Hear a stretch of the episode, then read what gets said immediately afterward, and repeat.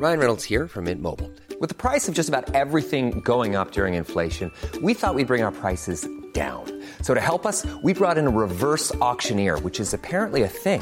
Mint Mobile unlimited premium wireless. Ready to get 30, 30, bit to get 30, bit to get 20, 20, 20, bit to get 20, 20, bit to get 15, 15, 15, 15 just 15 bucks a month. So, Give it a try at mintmobile.com slash switch. $45 upfront for three months plus taxes and fees. Promo for new customers for limited time. Unlimited more than 40 gigabytes per month. Slows. Full terms at mintmobile.com. Heraldo Podcast, un lugar para tus oídos. Noticias del Heraldo de México. El presidente Andrés Manuel López Obrador informó durante la conferencia mañanera que se reunirá este miércoles con al menos 20 empresarios para plantear que el costo de la canasta básica no aumente. En el salón de la tesorería, el mandatario también indicó que el dueño de Maseca le envió un mensaje en el que se comprometió a no aumentar el costo de la harina de maíz para hacer tortillas, por lo menos hasta febrero del próximo año.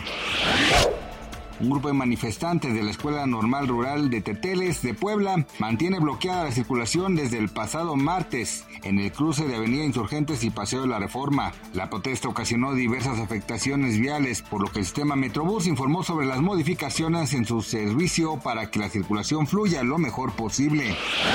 En la entrevista para el Heraldo Media Group, José Abugaber, presidente de la Confederación de Cámaras Industriales, aplaudió la estrategia en política industrial que el gobierno de México presentó el pasado martes a través de la Secretaría de Economía, organismo a quien felicitó por la implementación de esta estrategia.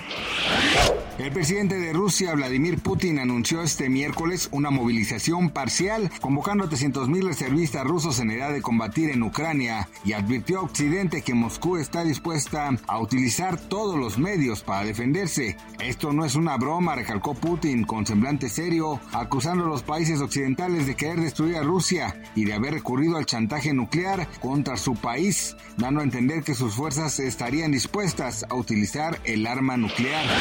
Gracias por escucharnos, les informó José Alberto García. Noticias del Heraldo de México.